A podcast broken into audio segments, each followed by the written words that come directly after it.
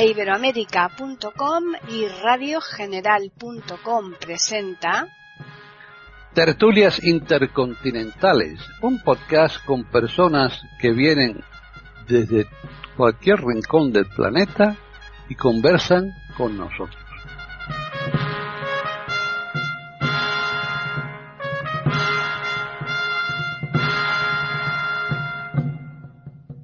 Bienvenidos un día más a Tertulias Intercontinentales en iberoamérica.com. Soy Paquis Sánchez Galvarro y hoy nuevamente tenemos el grupo un poco reducido. Y es que estos calores eh, hacen mella. Y lo curioso es que vuelven a ser las damas las que están ausentes. No sé si hay algo que les influye. Esto cuando vuelvan tendremos que preguntarles y sobre todo pues que a ver si es que no, nos han traído algún no sé algún refresquito que hayan estado por ahí haciendo que nos sirva a nosotros porque estamos aquí a casi casi 40 grados en Europa y en Chile bastantes menos, pero allá nos lo dirá eh, Jorge. Vamos a, mm, a, presentar a los que están aquí hoy en esta tertulia, que es por un lado está Devis Oneto en Italia. ¿Qué tal, Devis?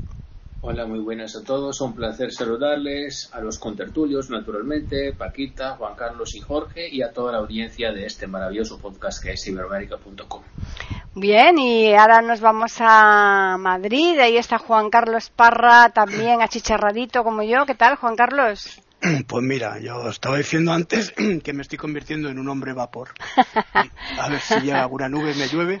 No, lo que, lo que estaba diciendo, sí, tenemos un tema muy interesante. A mí me parece que, que además va a gustar mucho. ¿no? Primero, antes de nada, permíteme que salude también a Jorge y a, y a Davis también a ti, claro, y a los oyentes. Y nada, pues esperar que este tema guste. ¿no? Claro, claro que sí. Y, bueno, y bueno decirte, decirte que bueno que las chicas no deben pasar mucho calor porque están en invierno, ¿no? Ellas están en invierno, por eso, por eso están ahí tan a gusto. Yo creo que tienen mucho frío, ¿eh? eh aunque eso no es excusa, porque Jorge Muñoz está en Chile y no tiene los calores que tenemos nosotros. ¿Qué tal, Jorge? Hola Paqui, Juan Carlos Davis, un gusto saludarlos. Acá estamos con temperaturas entre 19 y 21 grados, bastante agradable para lo ideal, Lo ideal, Así que ¿eh? excelente. Yo lo firmo ahora mismo eso. Sí, hombre. hombre. Tiramos un poquito de lo si quieres. Ay. No, no, por favor. No, no, ¿verdad? Qué poco solidario eres, madre mía. nunca mejor dicho lo de solidario. ¿eh? Solidario. Sí, sol. Exactamente. Bueno, bueno, pues nada, ahora vamos a contarles a los oyentes que vamos a tratar mm, de un escrito que es pequeñito, pero es que yo creo que no tiene ni, ni, una palabra eh, como desperdicio, porque vamos a hablar de los versos de oro de Pitágoras. ¿eh? Yo creo que esto es realmente para desmenuzar y, poquito a poco sacarle todo el jugo que tienen. Así que eh, ya empezamos con Davis. Bueno, es un tema muy difícil de tratar porque cuando se habla de Pitágoras se habla de un pensador que es un pensador polifacético, en el sentido de que es un pensador, sí, que es un filósofo, está considerado un filósofo, pero que también es un, vamos a ver, es un matemático también pero también es un sabio, está considerado un sabio. Y, también es un místico, se tendría que decir un místico en el sentido no de los místicos cristianos, claramente, porque Pitágoras vivió, como nosotros sabemos, antes de Cristo, pero sinceramente como una persona que se ha dedicado mucho a la espiritualidad, al espíritu, a la espiritualidad, y, entonces es una persona que realmente ha trabajado mucho en este sentido y ahora hablaremos un poquito de las vidas.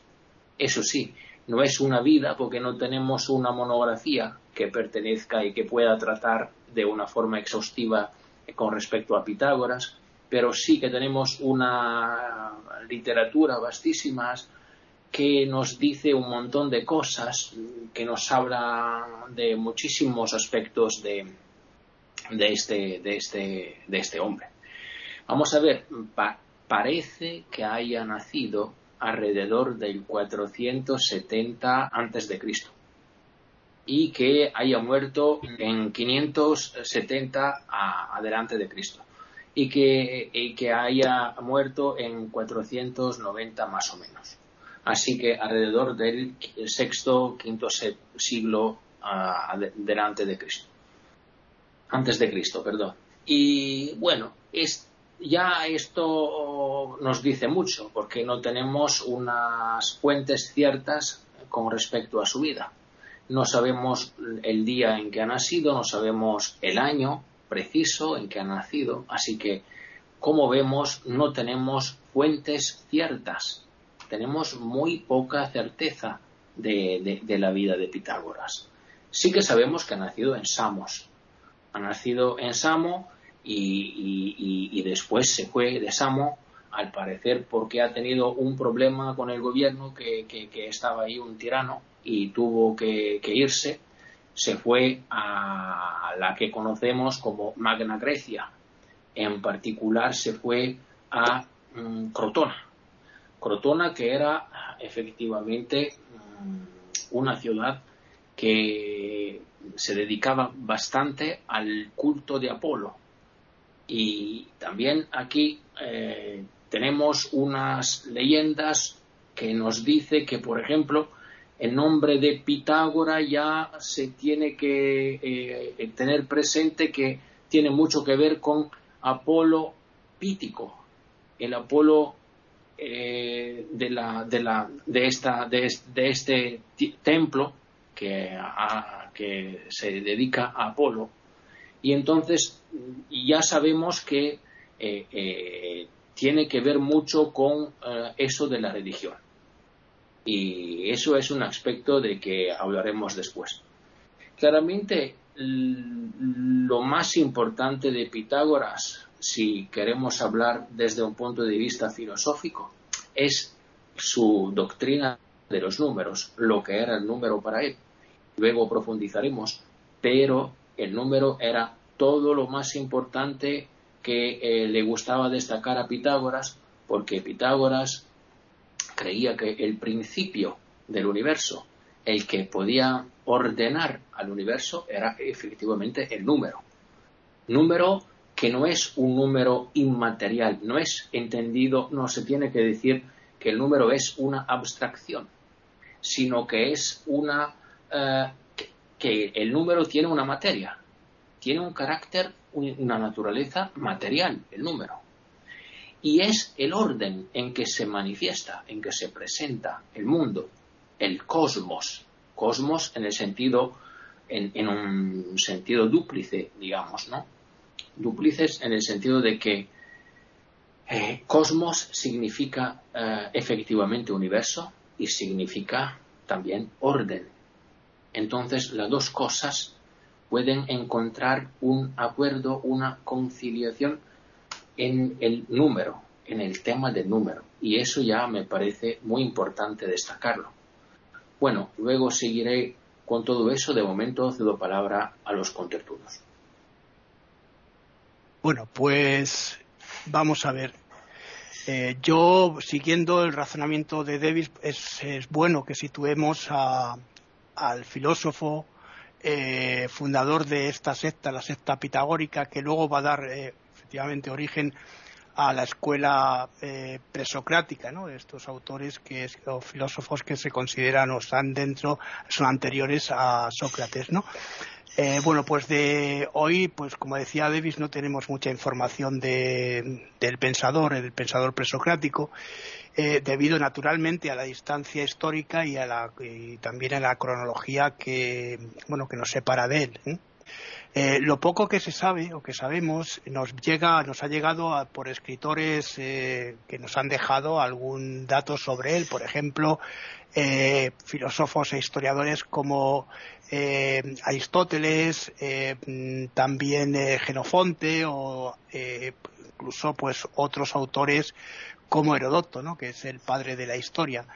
Eh, también, eh, bueno, otra de las cosas de los datos que podemos decir es que, mm, bueno, él eh, tampoco en, él se han encontrado escritos o archivos en los que podamos decir que son de autoría de, este autor para, digamos, hacer una filosofía o hacer un estudio cierto de lo que Pitágoras dejó o no dejó, ¿no?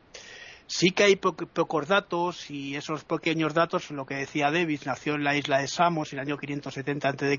y probablemente eh, pues eh, tú dices 490, yo tenía que apuntado 496, pero bueno, son datos menores que no tienen mayor importancia. Se cree también ¿no? que fue un, eh, que conoció a Anaximandro, este fue un pensador de la escuela jónica y también fue este Anaximandro discípulo de Tales de Mileto, ¿no? que también se cree que lo conoció, que a este Tales de Mileto se le considera como el primer filósofo occidental. ¿no? Bueno, pues en vida eh, fundó una secta, esta secta, la secta pitagórica, que estábamos diciendo, eh, que dio origen a la escuela esta pitagórica de la filosofía. Es una especie de mezcla entre filosofía. Bueno, eh, su secta, que mezclaba, como decía, matemáticas, lo decía también Davis, filosofía, astronomía y también música, en una especie de doctrina religiosa. Esto es unas novedades y cosas importantes. Buscaba la purificación eh, eh, del alma por medio eh, del, conocimiento y también del pensamiento. Bueno, pues Pitágoras fue un eximio geómetra también, y que bueno que dedicó mucho tiempo a, bueno, a los principios de la geometría. Eh, nos ha dejado un teorema muy importante, que es el teorema de Pitágoras, que todos lo conocemos, en el que se ve la relación de igualdad entre eh, el, cuadrado, de, cuadrado de la hipotenusa y la suma de los cuadrados de los catetos en, el interior de un triángulo rectángulo. Esto a esto lo, hemos llamado, se llama eh, teorema de Pitágoras. Em, bueno, pues el tema que, bueno, eh, este mm, es quizá una de las cosas más importantes que Pitágoras nos ha dejado, ha dejado a la humanidad, porque los matemáticos trabajan mucho con él, ¿no? En cuanto a la música, también eh, fue bueno, pues objeto de estudio por parte del pensador, eh, del pensador griego, del pensador eh, presocrático. Descubrió una escala de tonos, una escala de tonos musical diferente a la que en aquella época se utilizaba, ¿no? hasta entonces se estaba utilizando, en la que calculó de alguna manera las diferencias existentes entre las notas o tonos o las notas musicales. De esta manera descubrió, pues esto, las notas musicales do, re, mi, fa, sol, la, sol, eh, etcétera, si, do. Eh, eh, bueno, él también descubrió una serie, ya lo veremos más adelante también, si hablamos un poquito más, mm, pues descubrió un instrumento también basado en las matemáticas, como estábamos diciendo, eh, que, eh, llamó monocordo, monocorde. Este monocorde pues dio origen a los instrumentos modernos de cuerda como el violín y también el, piano. Eh, bueno, pues se basaba también en los números, ¿no?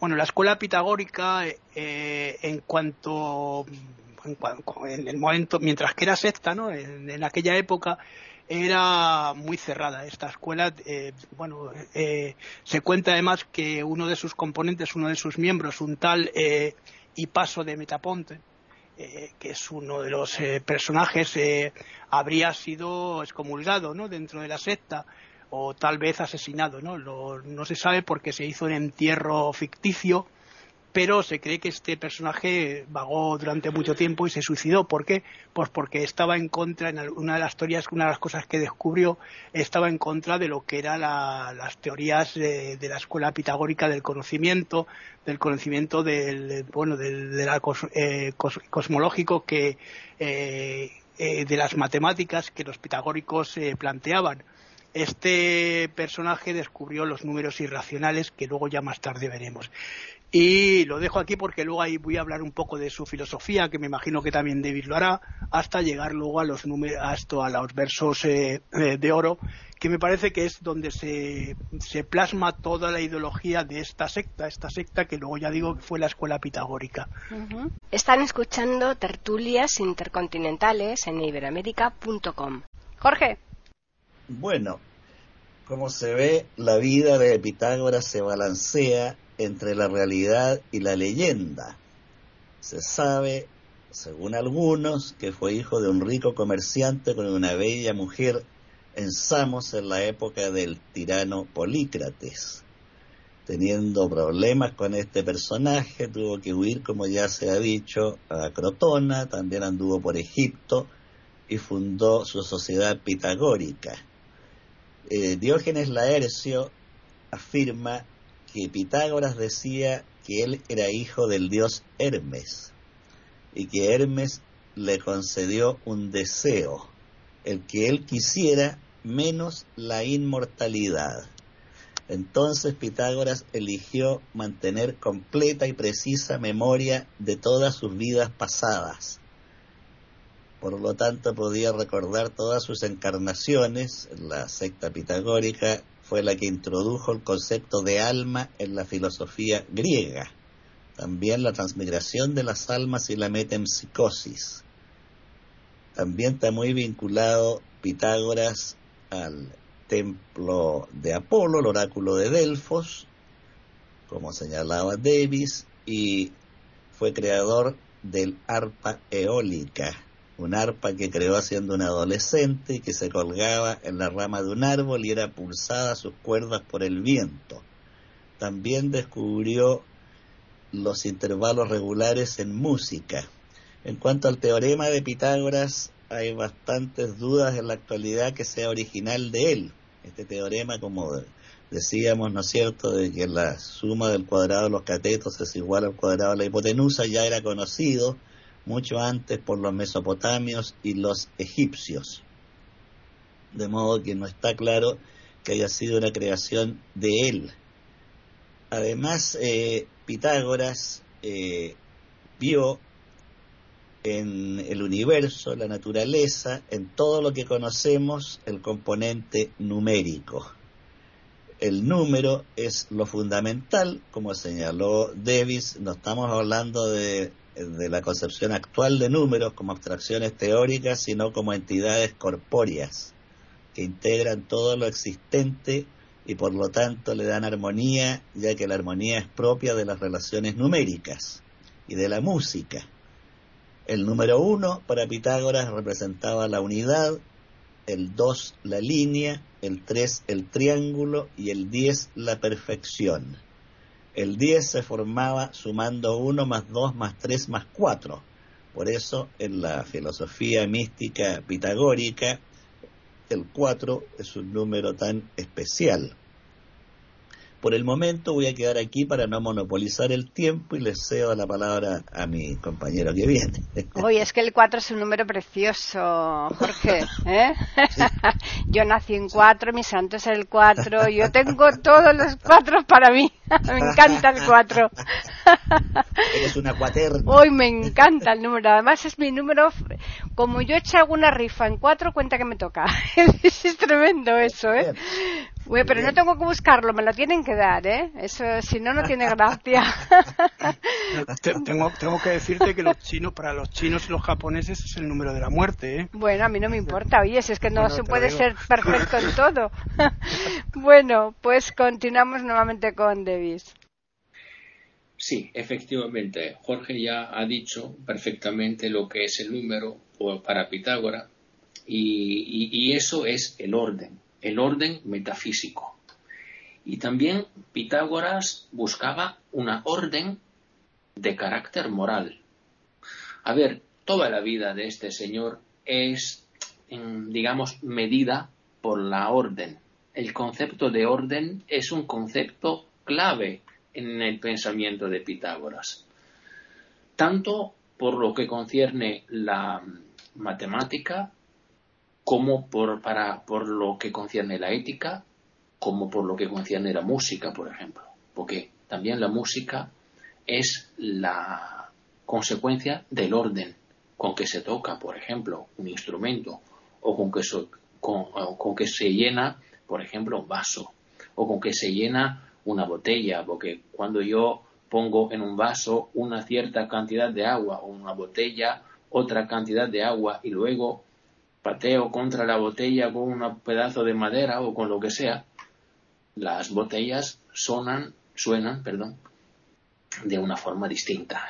Así que eso también depende de, la medición, del orden del cosmos. ¿eh? Pero con referencia a la ética, sí, me parece muy importante destacar el carácter ascético de todo el pensamiento de Pitágoras. Pitágoras pensaba que no se tenía que comer habas, por ejemplo. Pensaba que eh, toda la vida tenía que ser vivida según una orden ética muy rigurosa. ¿Por qué? Por eso de que ya han hablado mis contertulios. O sea, por lo, porque en este sentido tenemos eh, que ver con el concepto de la reencarnación del alma. Cuanto mejor yo me porte en esta vida, bueno, tanto mejor podré eh, vivir después de la vida misma, porque el, alma podrá encarnarse según que yo me haya comportado en esta vida, o en un animal, o en una piedra, o en un pez, o en otro hombre, o en un hombre mucho más sabio que yo, depende de cómo yo me haya portado en esta vida. Y eso me parece muy interesante. Lo que sí hay que decir que este probablemente no es un pensamiento original de Pitágoras, porque eso ya se, creía en el orfismo, en los mitos órficos y en, la tradición egipcia, que Pitágoras conocía muy bien porque, como han dicho mis contertulios, ha viajado a Egipto. Y en este sentido ha sido uno de los primeros filósofos que ha cambiado su manera de pensar gracias a los viajes, gracias a su manera de eh, entender las relaciones culturales entre dos mundos. Y eso me parece muy interesante y muy actual. De momento cedo palabra. Juan Carlos. Bueno, pues yo voy a empezar, si queréis, vamos a situar un poquito la filosofía, como estábamos diciendo. ¿eh? Bueno, pues en el contexto de la filosofía presocrática, esta que estábamos hablando, ¿no? Eh, es eh, el de, bueno, el de intentar, de alguna manera, descubrir aquello de lo que está creado, el origen del universo. Mm, bueno, eso también lo va a hacer la escuela pitagórica. bueno, que la Grecia antigua se llamaba cosmología, como bien llevamos diciendo, ¿no? Eh, desde los jónicos, pasando por los pitagóricos, hasta llegar pues a los eleatas, ¿no? que esto lo conoce bien eh, también David ¿no? de sus estudios, y los pluralistas, eh, lo que se quería, lo que se pretendía en aquella época era, pues de alguna manera, aportar algo, intentar llegar a ver el origen eh, probable eh, del universo, ¿no? de todo lo que componía el universo, ya que las cosmogonías antiguas, ¿no? mitológicas, no eran lo suficientemente claras ni explicaban este origen. Pitágoras, bueno, pues al tener o apuntar de alguna manera eh, un origen cosmológico, eh, bueno, va a observar eh, en el universo una organización o codificación numérica esencial. De este modo, pues lo que hace él es atribuir a, un algoritmo, al número uno, que estábamos diciendo, bueno, este número que representa la idea de unidad, y de mm, unidad y de punto de partida, ¿no? de punto de partida de todo, todo lo que va a ser el, bueno, el comienzo de, este universo que se estaba buscando. ¿no? Bueno, para, Pitágoras eh, y también para sus seguidores, los seguidores de la secta pitagórica, había una relación eh, también intrínseca entre la, entre la música y las matemáticas. Eh, eh, y también la organización cosmológica e incluso eh, la composición de, las almas de las personas, ¿no? Eh, se creía, ¿no? Esta secta creía en la, bueno, lo que estábamos diciendo, lo que ha hecho antes Jorge también, la transmigración de las almas, es decir, de la, en la reencarnación, que no es una idea, no es una idea nueva, no es una idea que, que Pitágoras haya, haya, bueno, pues inventado, es una idea que se rescata para crear algo nuevo, ¿no? Eh, ya que todos, eh, bueno, pues estos elementos eh, naturales eran en la visión pitagórica, en esta visión regidos por órdenes, órdenes numéricos, según la, teoría, ¿no? Y voy a dejarlo aquí porque luego quiero hablar un poco de la secta pitagórica, si os parece bien. ¿eh? Están escuchando tertulias intercontinentales en iberamérica.com. Turno para Jorge.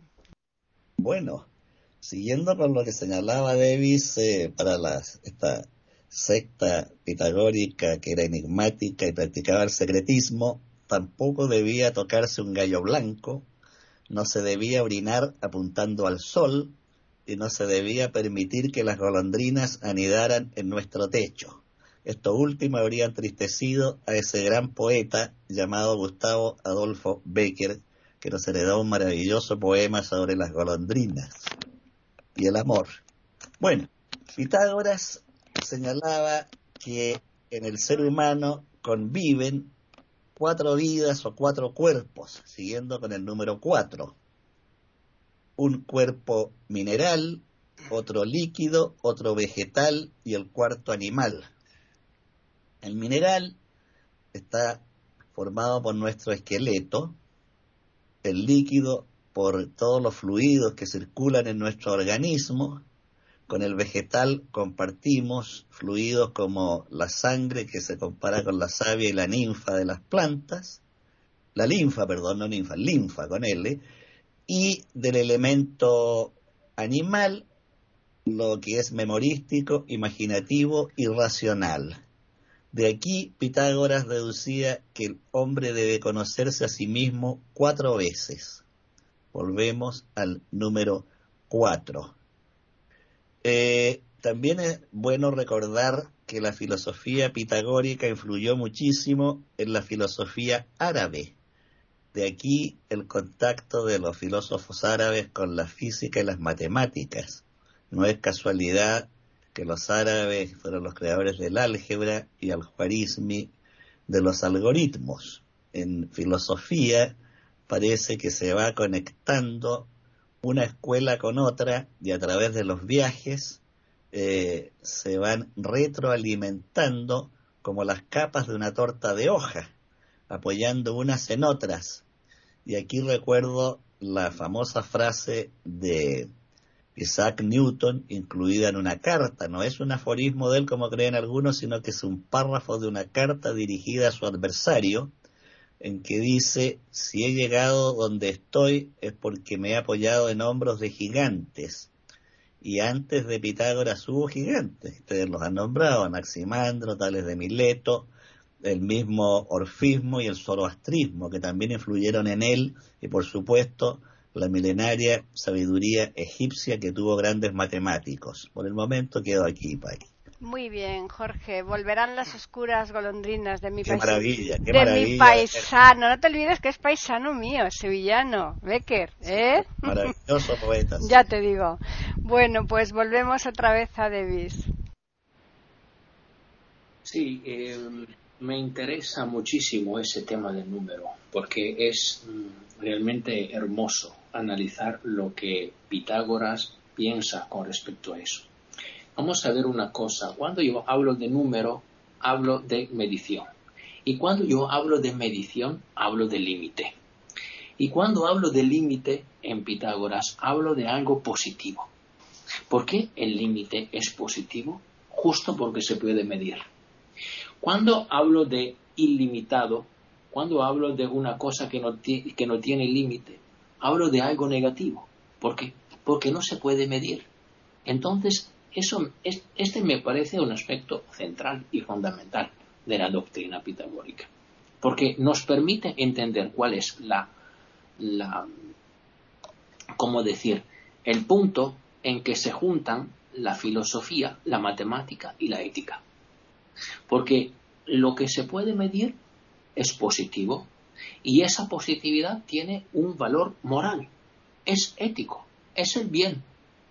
En cambio, lo que no se puede medir, el ilimitado, es negativo. Y entonces, desde el punto de vista moral, está mal. Vosotros, nosotros podemos ver, en este sentido, cómo matemática, filosofía y ética están muy atadas en, la figura de Pitágoras. Tan atadas que, por ejemplo, un eh, discípulo de Pitágoras que se llamaba Hipaso de Metapunto, parece que haya sido culpable de haber revelado un secreto de la escuela pitagórica. A ver, la escuela pitagórica ya se ha dicho, era una escuela en que los miembros tenían que guardar secreto lo que se decía ahí. No se podía divulgar. Era una escuela muy aristocrática. tenían que hacer muchísimas pruebas de acceso, muchísimos rituales de iniciación, lo que querían participar en esta escuela. No es que fuera una escuela para todos, ¿eh? Cuidado, porque eso es bastante importante. Y, eso es lo que determina el carácter de secta, que para la mayoría de los estudiosos de hoy no tiene una concepción negativa. Para mí, bueno, mm, a mí no es que me guste mucho esa concepción de secta, pero bueno, ya está. Y eh, estaba diciendo que este Hipaso ha revelado un secreto que era el número irracional. El número irracional que se descubrió gracias a la imposibilidad de medir la relación entre el lado y, la raíz del, mm, perdón, entre el lado y la diagonal del cuadrado. Que eso era eh, el número es la raíz la raíz cuadrada de 2, ¿no? 1,41. Ese es el número irracional. Y esta es una de las de las de, los grandes hallazgos, de los grandes descubrimientos de la escuela pitagórica, por lo que se sabe hoy. De momento lo quedo aquí. Juan Carlos.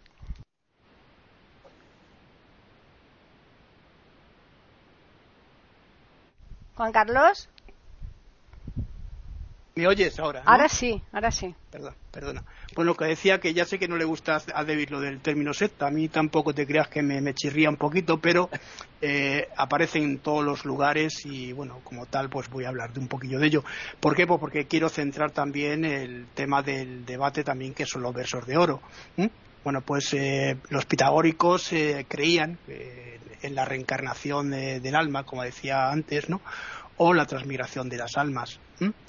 Eh, la doctrina de, la secta, repito, esto es un término que se ha acuñado a lo largo de la historia, estaba basada en, bueno, pues, eh, en una purificación eh, del alma por medio de la vida corpórea. ya que, claro, ya que esta era la finalidad de, la vida material, hasta que el alma de alguna manera conseguía un estado de, purificación total y alcanzaba eh, la, vida eterna. Esto es como terminan los versos de oro, si los eh, habéis leído, que me imagino que sí, como todo el mundo, es aquí donde termina, ¿no? Porque los versos de oro son una regla maravillosa de lo que es la secta pitagórica, ¿no? Esta purificación eh, únicamente sería alcanzada por medio del, bueno, de, ese acceso al conocimiento y también a la sabiduría.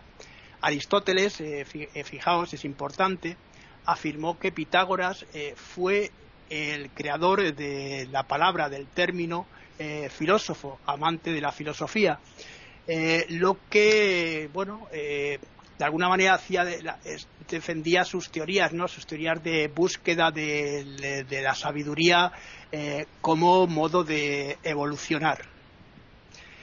Eh, bueno, eh, otra de las cosas que has comentado, ya lo había anunciado yo también hace un ratito, sobre y paso de Metaponto, ¿no?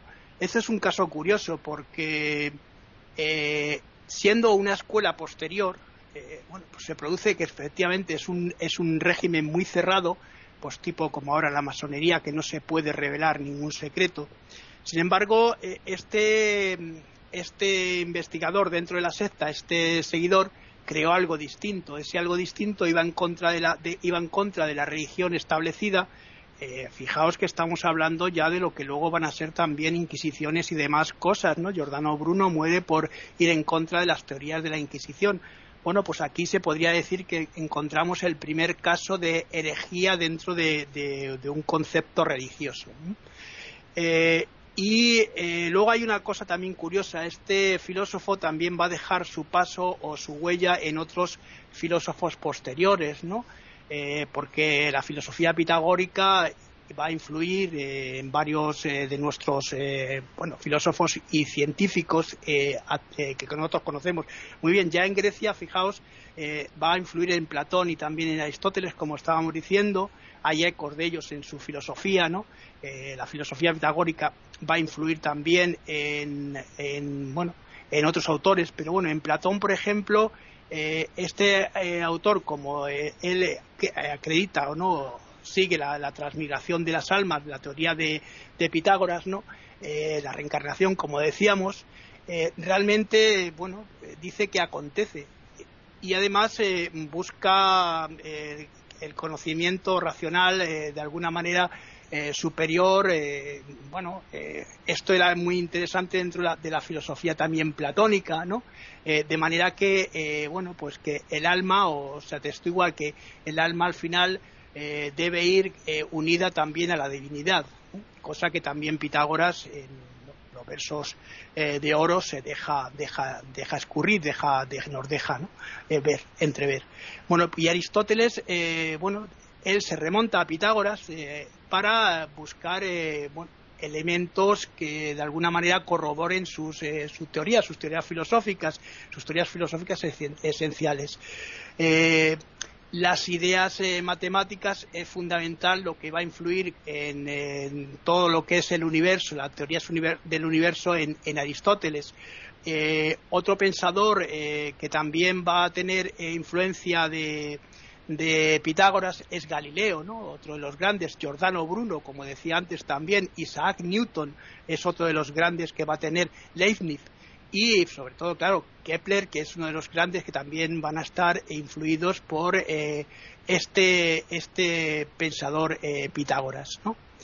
Eh, y ya lo voy a dejar aquí porque ya al final, pues si acaso rematamos con los versos de oro, que es el tema que aquí nos ocupa, ¿no? Están escuchando tertulias intercontinentales en iberamérica.com. Jorge. Bueno, es importante destacar que teniendo en cuenta la época y la cultura vigente, es notable que la sociedad pitagórica admitía a las mujeres en su interior. Esto es un rasgo, yo creo, extraordinario para la época y, muy adelantado en realidad. Eh, como se ha dicho, eh, toda la práctica pitagórica tenía por eh, finalidad perfeccionar la vida y purificar el alma de modo que eran prácticas estrictísimas en cuanto al estudio de las matemáticas y la geometría, el deporte y las caminatas intensas para dominar y cultivar el cuerpo, la práctica de la meditación, la práctica del canto e instrumentos musicales como la flauta y también la práctica del silencio, que era muy estricta al punto que Pitágoras decía a sus discípulos si lo que vas a decir no es superior al silencio, no lo digas. De modo que es algo muy estricto. Y ellos concebían el universo y el cosmos como un orden matemático armónico entre todos los elementos que componen el universo. Si recordamos aquí, la ley de gravitación universal de Newton se parece mucho a este orden algebraico del cosmos. Newton decía, la materia atrae a la materia en relación inversa al cuadrado de la distancia. En eso se resume la ley de gravitación universal. Y si vemos que la materia se atrae en razón inversa al cuadrado de la distancia, estamos viendo aquí un potente y claro esquema matemático, algebraico. Curiosamente, la filosofía pitagórica, que ve orden en todo, se contrapone a las modernas teorías del caos, que contradice todo aquello y al parecer es el caos lo que rige el universo. Pero en la ciencia, como en la historia humana, se escribe y reescribe continuamente ya que lo que sostiene una teoría puede ser modificado o incluso derribado por una teoría posterior. De modo que algunos principios de los antiguos sabios se mantienen sólidos como una catedral de piedra y otros son borrados por el viento de los nuevos conocimientos.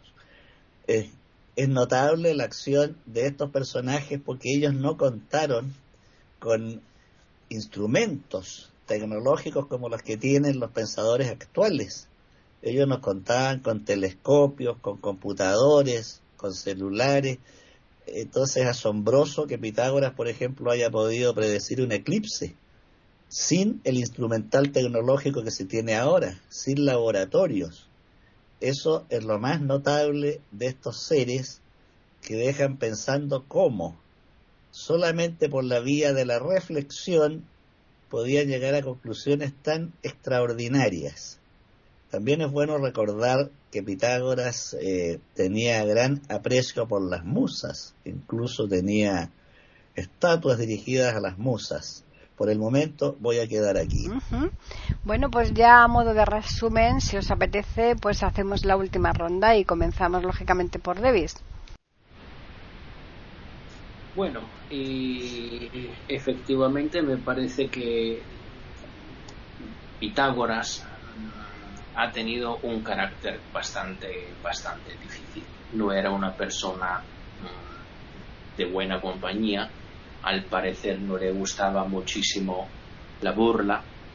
Y, también eh, era tratado como si fuera un, un pesías, una persona fuera de serie y lo demuestra el hecho de que probablemente mm, mm, con Pitágoras ha nacido esta expresión que luego se tradujo en latín con ipse dixit, en griego es autos legei, ¿no?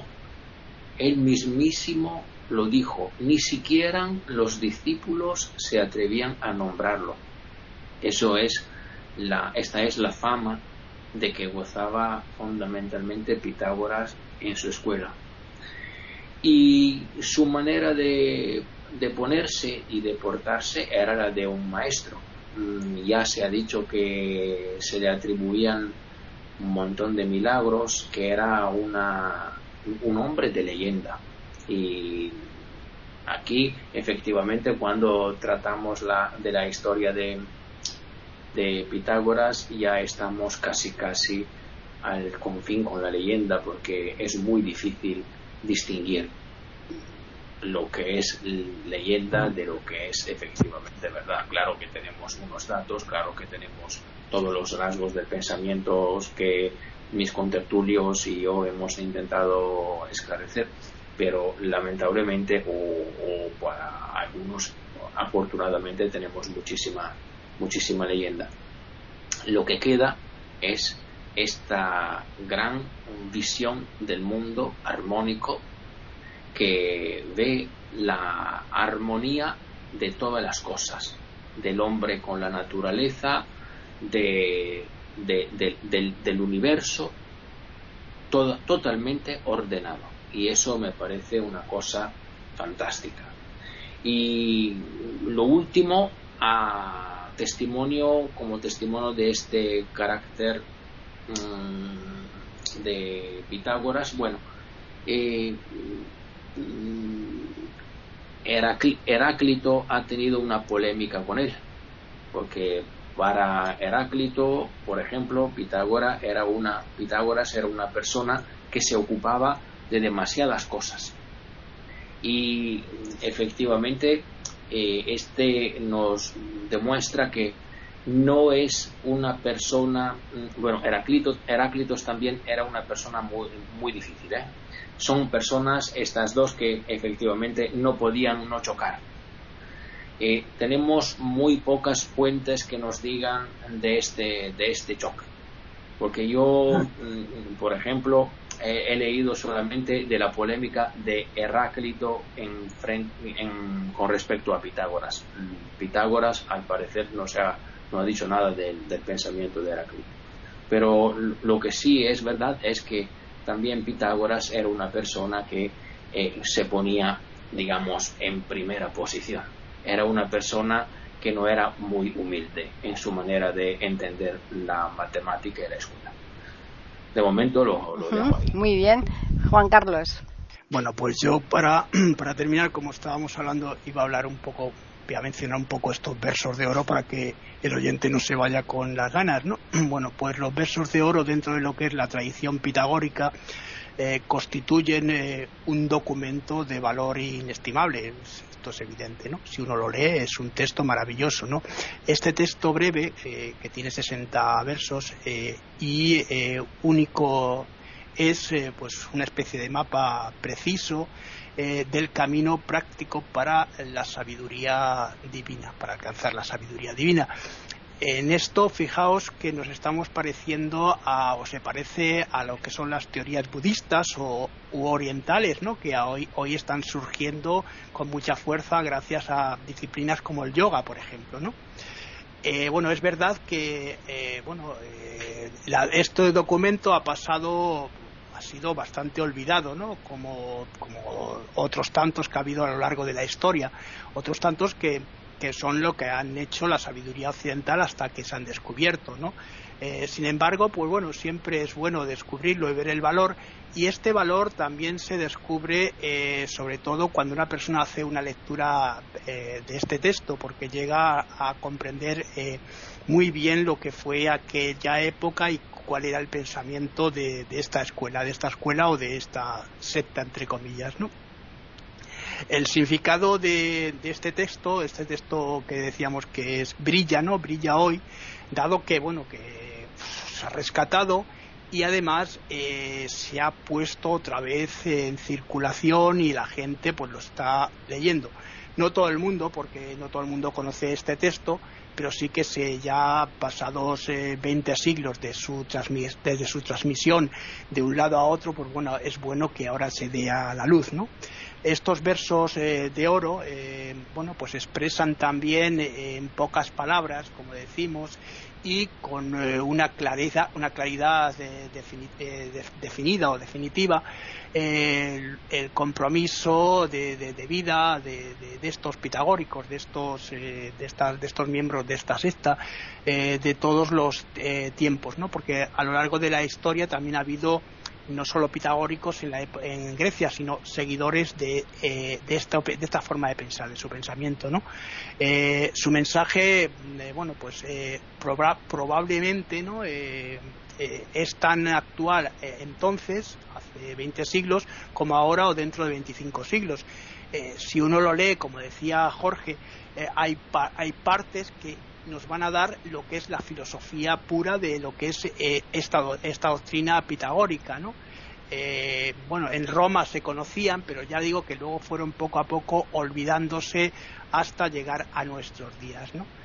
Eh, entonces, para bueno, pues para terminar, digamos, esta, esto lo que estaba diciendo, pues se puede decir que es un texto importante, es un texto inmortal eh, que se puede de alguna manera o se debe leer y también releer muchas veces en nuestra vida. Evidentemente, no con una lectura vamos a, vamos a aprender lo que o aprender lo que mm, este, eh, esta escuela nos quiere decir, ¿no? Es eh, por esta manera o de esta manera un mapa, como decía antes, una guía de, de un tratado eh, completo sobre la vida y también sobre los, eh, los, sabios, ¿no? la sabiduría. Es lo que se pretende también en otras eh, filosofías tipo religiosas, es alcanzar esa filosofía. Y aquí lo dejo. Mm, pues ya finalizamos con Jorge. Bueno, hay un, un librito que a lo mejor los contertulios han leído, los auditores también, que se llama Menos Prozac y más Platón eh, el, el libro no es un gran libro en cuanto a escritura, pero sí tiene un mérito que es buscar en la filosofía lo que otros buscan en los sedantes, en el diazepam, en los psicotrópicos. Y esto es extraordinariamente interesante se relaciona con los versos de oro de Pitágoras, que dan una, entre comillas, un recetario para la vida. En la actualidad, la sociedad nuestra, que ha avanzado muchísimo, sobre todo en la medicina, en la cirugía, en los medicamentos sintéticos, tenemos, eh, en Dalai Lama señalaba que una vez visitando la casa de una rica familia norteamericana que lo invitó, pasó al baño y quedó horrorizado al ver en el botiquín la cantidad de sedantes, de químicos, de medicamentos para dormir, medicamentos para la depresión, medicamentos para la angustia. Entonces, efectivamente, podemos preguntarnos, bueno, ¿y en qué medida la filosofía antigua y moderna puede suplir el tratamiento medicamentoso mediante la sabiduría? Y es en ese plano donde estos sabios de la antigüedad, si se les estudia, pueden eh, dar un gran aporte. volviendo a Pitágoras, él recomendaba a sus discípulos antes de dormir repasar todo lo que habíamos hecho durante el día en forma retrospectiva, o sea, partiendo de lo último, si yo me acosté a las 11 de la noche, lo que hice 10 minutos antes de las 11, retrocediendo hasta que me desperté para separar lo positivo de lo negativo y de este modo reforzar lo positivo y al día siguiente corregir lo negativo. Esto que parece sencillísimo no es fácil de hacer todos los días y yo les recomiendo a nuestros auditores que lo intenten porque es bastante sanador. Y con esto termino, Paqui. Bueno, pues la tertulia ha estado como siempre fantástica, al menos a mi juicio, y yo espero que a la de los oyentes también. El tema ha sido muy, muy, muy interesante y quizás desconocido para muchos, para otros por supuesto que no, pero nosotros tenemos que tratar aquí todo tipo de temas precisamente por esto, ¿no? Por esta razón, para llegar a todo, a todo público agradecerles a todos los oyentes, eh, como siempre, que nos escuchen semana tras semana, a vosotros, por supuesto, por estar aquí también trayendo y contándonos estas cosas tan fantásticas. Y mm, yo creo que a modo de obsequio podemos dejarles a los oyentes precisamente estos versos de oro de Pitágoras para que los escuchen no tengan que molestarse mucho en buscarlos quien, por quien quizás haya gente que no tengan oportunidad, ocasión o forma de acceder a ellos. Así es que se lo vamos a dejar ahora a continuación. Vamos a recordarles antes que nos pueden escribir a tertulias y al Twitter e Iberoamérica con las iniciales e I y la A de América en mayúsculas. Así que ya les emplazamos para que regresen el próximo lunes aquí en iberoamérica.com y nosotros les tendremos preparada una nueva tertulia intercontinental. Los versos de oro. Pitágoras honra, en primer lugar, y venera a los dioses inmortales, a cada uno de acuerdo a su rango. Respeta luego el juramento, y reverencia a los héroes ilustres, y también a los genios subterráneos. Cumplirás así lo que las leyes mandan. Honra luego a tus padres y a tus parientes de sangre. Y de los demás, hazte amigo del que descuella en virtud. Cede a las palabras gentiles y no te opongas a los actos provechosos. No guardes rencor al amigo por una falta leve. Estas cosas hazlas en la medida de tus fuerzas, pues lo posible se encuentra junto a lo necesario. Compenétrate en cumplir estos preceptos, pero atiénete a dominar ante todo las necesidades de tu estómago y de tu sueño, después los arranques de tus apetitos y de tu ira. No cometas nunca una acción vergonzosa, ni con nadie, ni a solas. Por encima de todo, respétate a ti mismo. Seguidamente ejércete en practicar la justicia, en palabras y en obras, aprende a no comportarte sin razón jamás. Y sabiendo que morir es la ley fatal para todos, que las riquezas, unas veces te plazca ganarlas y otras te plazca perderlas de los sufrimientos que caben a los mortales por divino designio, la parte que a ti corresponde, sopórtala sin indignación. Pero es legítimo que le busques remedio en la medida de tus fuerzas, porque no son tantas las desgracias que caen sobre los hombres buenos. Muchas son las voces, unas indignas, otras nobles, que vienen a herir el oído, que no te turben ni tampoco te vuelvas para no oírlas. Cuando oigas una mentira, sopórtalo con calma. Pero lo que ahora voy a decirte es preciso que lo cumplas siempre, que nadie, por sus dichos o por sus actos, te conmueva para que hagas o digas nada que no sea lo mejor para ti. Reflexiona antes de obrar para no cometer tonterías. Obrar y hablar sin discernimiento es de pobres gentes. Tú en cambio siempre harás lo que no pueda dañarte. No entres en asuntos que ignoras, mas aprende lo que es necesario. Tal es la norma de una vida agradable. Tampoco descuides tu salud, ten moderación en el comer o el beber, y en la ejercitación del cuerpo. Por moderación entiendo lo que no te haga daño. Acostúmbrate a una vida sana sin molicie, y guárdate de lo que pueda atraer la envidia. No seas disipado en tus gastos como hacen los que ignoran lo que es honradez, pero no por ello dejes de ser generoso. Nada hay mejor que la mesura en todas las cosas. Haz pues lo que no te dañe, y reflexiona antes de actuar. Y no dejes que el dulce sueño se apodere de tus lánguidos ojos sin antes haber repasado lo que has hecho en el día, en que he fallado, qué he hecho, qué deber he dejado de cumplir. Comienza del comienzo y recórrelo todo, y repróchate los errores y alegrente los aciertos. Esto es lo que hay que hacer. Estas cosas que hay que empeñarse en practicar, estas cosas hay que amar. Por ellas ingresarás en la divina senda de la perfección, por quien transmitió a nuestro entendimiento la tetraquis, Bernota, la fuente de la perenne naturaleza. Adelante pues. Ponte al trabajo, no sin antes rogar a los dioses que lo conduzcan a la perfección. Si observares estas cosas conocerás el orden que reina entre los dioses inmortales y los hombres mortales, en qué se separan las cosas y en qué se unen. Y sabrás cómo es justo que la naturaleza es una y la misma en todas partes, para que no esperes lo que no hay que esperar, ni nada quede oculto a tus ojos. Conocerás a los hombres, víctimas de los males que ellos mismos se imponen, ciegos a los bienes que las rodean, que no oyen ni ven. Son pocos los que saben librarse de la desgracia.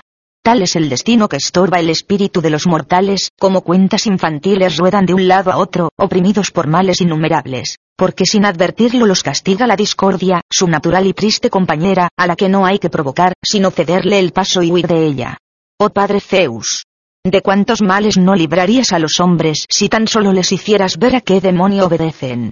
Pero para ti, ten confianza, porque de una divina raza están hechos los seres humanos, y hay también la sagrada naturaleza que les muestra y les descubre todas las cosas. De todo lo cual, si tomas lo que te pertenece, observarás mis mandamientos, que serán tu remedio, y librarán tu alma de tales males. Abstiénete en los alimentos como dijimos, sea para las purificaciones, sea para la liberación del alma, juzga y reflexiona de todas las cosas y de cada una, alzando alto tu mente, que es la mejor de tus guías. Si descuidas tu cuerpo para volar hasta los libres orbes del éter, serás un dios inmortal, incorruptible, ya no sujeto a la muerte.